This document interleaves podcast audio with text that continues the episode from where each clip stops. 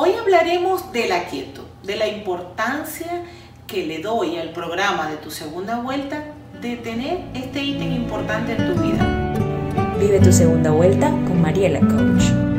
¿Cómo calmar mis pensamientos y cómo calmar mis acciones? Napoleón decía, vístanme lento que tengo prisa. Posiblemente en tu primera vuelta tomaste decisiones aceleradas mi invitación en esta segunda es que tus decisiones sean desde la calma. Para poderte aquietar necesitas enfocar, enfocar, enfocar tu cuerpo, enfocar tu mente.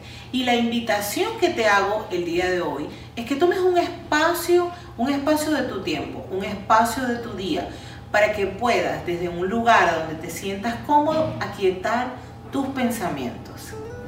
Mi nombre es Mariela Villalobos y estoy aquí para acompañarte a accionar las decisiones de tu